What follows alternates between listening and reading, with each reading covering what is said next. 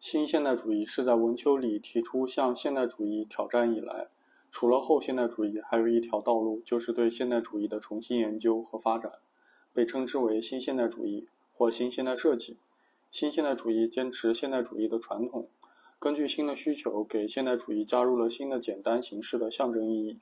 但总体来说，它是现代主义继续发展的后代。这种依然以理性主义、功能主义、减少主义进行的设计风格，人数不多，但影响巨大。二十世纪七十年代，从事现代主义设计的以纽约五人为中心，他们的作品遵循了现代主义的功能主义、理性主义的基本原则，